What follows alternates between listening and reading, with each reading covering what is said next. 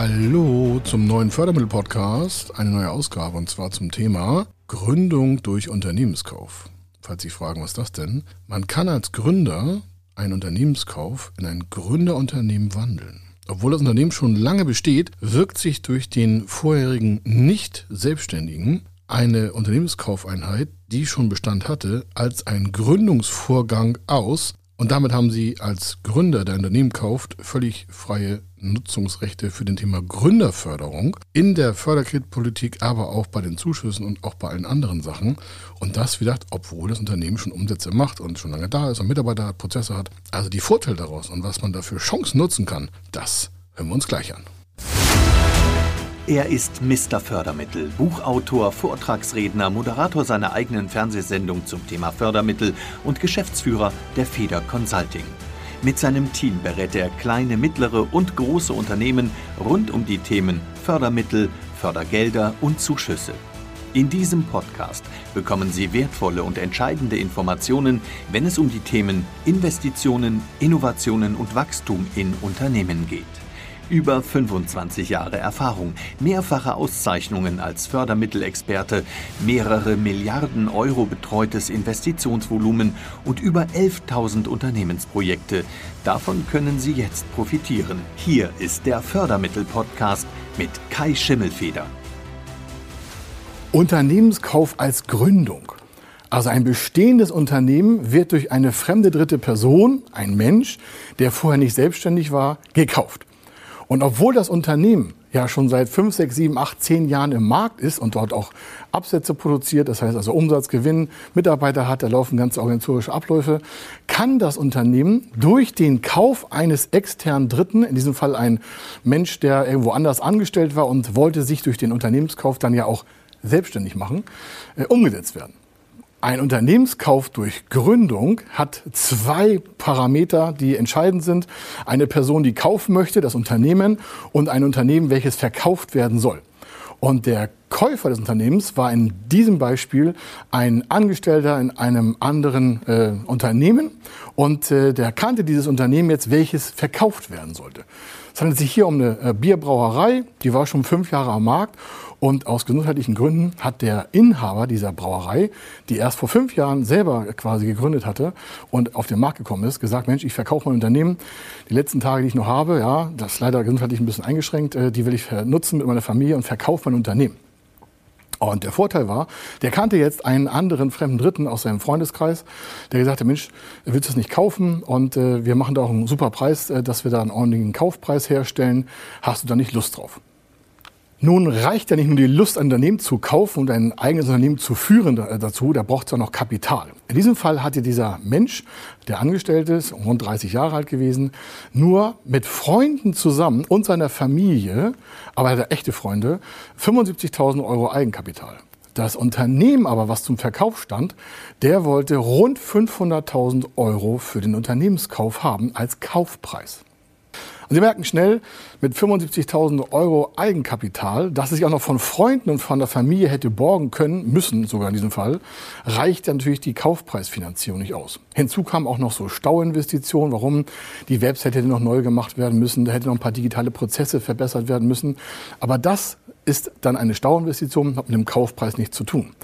Die Gesamtsumme war jetzt hier circa rund 583.000 Euro, die aufgebracht werden musste, immer in Bezug zu diesen 75.000 Euro Eigenkapital. Das ist natürlich eine Diskrepanz. Da greifen ganz schnell diese Förderprogramme. Warum? Gerade für das Thema Unternehmenskauf, gerade für das Thema Gründung und gerade für das Thema Unternehmenskauf durch Gründung gibt es sehr viele Förderprogramme, die den Kaufpreis erst möglich machen. Aber vor den Erfolg hat ja der liebe Gott auch nochmal die Arbeit gesetzt und meistens auch noch Hürden. Und zwar Hürden in folgendester Form. Der Angestellte hatte ja keine kaufmännische Geschäftsführererfahrung. Ja? Und äh, der hatte auch noch ein Riesenproblem, und zwar viele falsche Freunde. Das mag jetzt sehr direkt klingen, aber viele haben gedacht, ach, lass das lieber bleiben, äh, bleib mal lieber angestellt, hast du keine Ahnung davon und so. Der wurde also richtig von außen, ich will nicht sagen gemobbt, aber Sie können sich das vielleicht vorstellen aus der Schule, da schaffst du nicht, da bist du zu klein für, zu groß, du hast zu kurze Haare, zu lange Haare. Es gibt ja immer irgendwelche Menschen, die irgendwelche Gründe finden, warum ihnen etwas nicht gelingen sollte. Und davon hat er eine ganze Menge. Warum? Der kannte bisher nur ganz, ganz, ganz viele Angestellte, die sich auch nicht irgendwie die wollten selbstständig machen. Und die haben dann gesagt, lass es mal lieber, sicherer Job und sonstiges. Aber ein, der war schon die ganze Zeit fokussiert, wollte aus seinem Leben noch was Größeres machen. Und da kam ihm dieser Unternehmenskauf gerade recht, hat sich damit auch beschäftigt und wie gesagt mit seiner Familie drüber gesprochen. Aber weitere Hürden sind natürlich auch, der hat auch gar keine Ahnung von Finanzierung der weiß auch gar nicht, wie so Organisationsabläufe in so Prozessen überhaupt sich entstehen, entwickeln und auch beherrschen lassen. Der war ja vorher gar nicht unternehmerisch tätig. Und das Gleiche dazu kommt auch noch, der Markt, dieser Bierbrauereimarkt, der war hart oder ist immer hart umkämpft. Der hat zwar eine Luxus-Biermarke da auf dem Tisch, also das Produkt in dem Unternehmen, was zu verkaufen war, ist äh, Bier, ja, ist nichts Besonderes, aber es ist ein Luxusprodukt, ein besonderes Bier. Ja. Eigene Brauerei, kleine Brauerei, so 10, 15 Mitarbeiter nur und halt so extra eigene handcrafted Biermarke. Total lecker, war, war super Nummer. Aber das Problem ist, wenn Sie davon keine Ahnung haben, dann ist alles neu. Und wenn alles neu ist, dann macht man einfach Fehler, was ja normal ist. Und dafür muss man sich halt schützen. Also was hat er gemacht? Er hat sich um den Markt gekümmert, er hat sich um die Finanzierung gekümmert, hat sich um die Förderprogramme bemüht. Dann haben wir die Fördermittelanalysen umgesetzt und dann ergeben sich auch weitere Chancen und Potenziale. Was aber sind die Chancen und Potenziale für diesen jungen Menschen? Ganz einfach. Der Typ war wirklich willensstark. Ich habe selten jemanden fokussierter gesehen, etwas umsetzen zu wollen. Der hatte sowieso vor, aus seinem Leben noch was Größeres zu machen und war auch bereit, Risiken einzugehen. Denn Unternehmertum hat ja auch was mit Risiko zu tun. Und er war vorher in einer Angestelltenposition und nicht jeder mag dann den Wechsel ins Unternehmertum. Und äh, deswegen hat er sich sehr, sehr, sehr stark auseinandergesetzt mit anderen Unternehmern in einem gleichen Segment. Dann hat er sich äh, darum gekümmert, was er machen müsste, wenn irgendwas schief läuft. Wie kann er sich absichern? Hat mit seiner Familie gesprochen. Die hat er ins Boot geholt. Warum? Ohne Familie so ein Projekt zu stemmen, wenn man schon verheiratetes Kinder hat und äh, Vater, Mutter auch noch arbeiten, auch nicht selbstständig sind. Großvater, Großmutter waren auch nie selbstständig. Da merken Sie schon, da muss man sich ganz schön stark durchsetzen. Da muss man auch willensstark sein. Da muss man sich auch gegen Hindernisse und Hürden wehren können. Und zwar dauerhaft. Nicht nur bis das Projekt finanziert ist, sondern auch weit darüber hinaus. Warum? Warum? So ein Unternehmen fängt erst an zu leben, wenn der Unternehmer wirklich aktiv wird. Und das ist dann auch das Problem, dass da nicht immer wieder was geregelt werden kann von außen. Da muss man selber als Unternehmer aktiv werden. Und das kannte er vor alles nicht. Also hat er sich halt zu Netzwerken hinzugezogen, also Unternehmernetzwerke, hat sich halt um die Fördermittel gekümmert und hat sich auch dementsprechend mit Belastungen von Finanzierung auseinandergesetzt. Und als er sich die gesamten Finanzbasisdaten zusammengetragen hatte, haben wir die Summen, also wirklich zu subsumiert, und das waren halt, wie gesagt, die 583.000 Euro. Und die haben sich dann wie folgt aufgesetzt. Mit seinen eigenen 75.000 Euro Eigenkapital, die hat er sich von seinen Menschen und Umgebungspartnern, also seiner Familie, geliehen. Eigentlich ist das ja schon Kredit aus der Familie.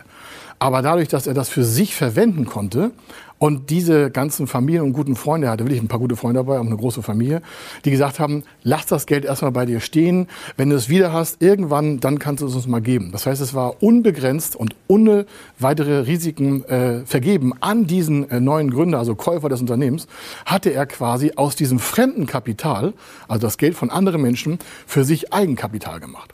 Damit konnte er der Bank vorlegen, okay, ich habe hier 75.000 Euro Eigenkapital. Wohlgemerkt, wir müssen jetzt mindestens noch 425.000 Euro finanzieren. Was ist also der erste Schritt? Der erste Schritt ist, man hat ein äh, Kaufprogramm, ein Fördermittelkaufprogramm für das Thema Unternehmenskauf herausgesucht. Das heißt, damit werden Unternehmenskäufe finanziert bei vorhandenem Eigenkapital.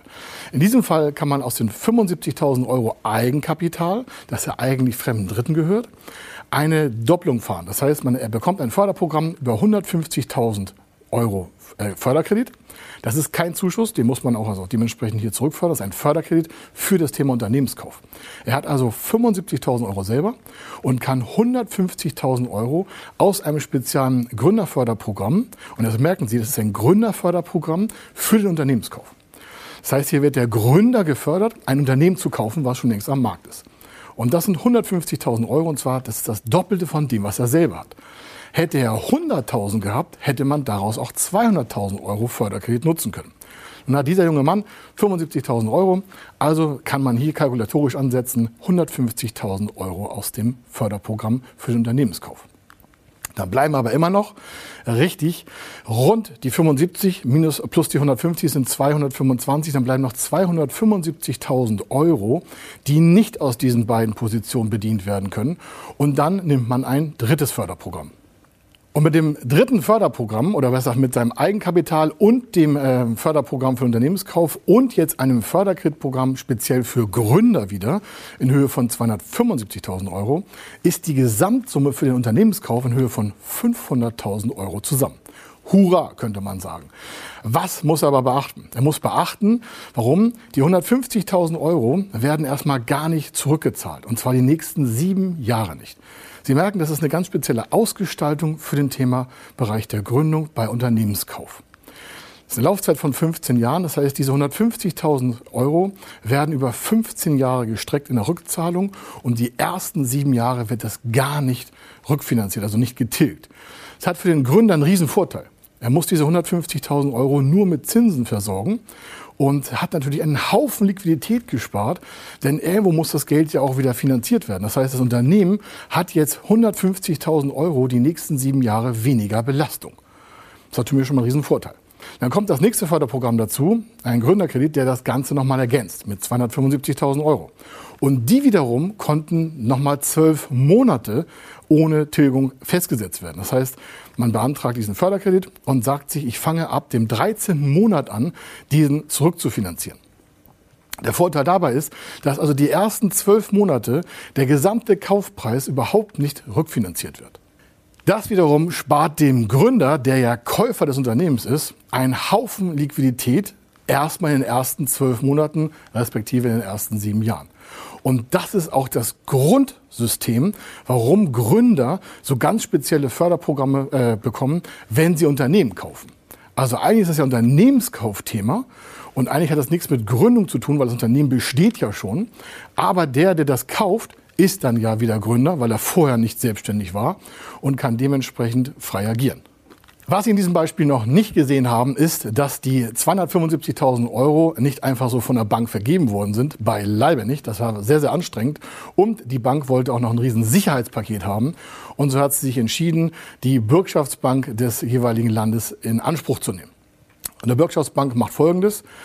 Äh, die vergibt Bürgschaften äh, quasi als Ersatzsicherheit für den Antragsteller. Das war ja hier der Gründer. Und wie gesagt, der hatte außer den 75.000 Euro nichts und die hatte sich auch noch quasi zusammengespart und zusammengebettelt, in Anführungsstrichen. Also fehlt ihm Sicherheiten, um den 275.000 Euro Kredit abzusichern. Und dafür gibt es Bürgschaftsbanken, 16 Stück in Deutschland. Eigentlich sind es 17, aber 16 für Unternehmen. Und äh, die können dann eine Bürgschaft ausreichen für die Bank und sichern quasi den Gründer ab. Äh, er muss da zwar für haften, aber die Bank hat eine Sicherheit mehr, die sie vorher nicht hatte. Und weil die Bank eine Sicherheit mehr hatte, hat die natürlich auch den Vorteil, diesen Kredit auszureichen. Der Vorteil ist jetzt also, dass neben diesem Kaufpreis die Sicherheitenlage erhöht wurde. Damit konnte die Bank die Durchfinanzierung gestalten und dann konnte der Kaufpreis auch finanziert werden. Hinzu kamen noch Zuschüsse für Digitalisierung, äh, ein Zuschuss für das Thema Digitalstrategie und sowohl das ganze Konzept hat rund auf 583.000 Euro gestrickt. Und äh, wenn Sie wissen wollen, ob Sie in der gleichen Situation auch Förderprogramme nutzen könnten, dann gehen Sie einfach auf www.fördermittel-testen.de. Das ist ein Formular, das können Sie sich einfach runterladen, geben Ihre Daten ein, wenn Sie Unternehmen kaufen möchten und äh, geben Ihre Situationsdaten ein, vielleicht auch noch ein paar Plandaten dazu und dann bekommen Sie die sinnvollen Fördermittel zurückgesendet, die für Ihren Unternehmenskauf an Ihrem Standort, in Ihrer Region, mit Ihrem Unternehmen auch machbar sind.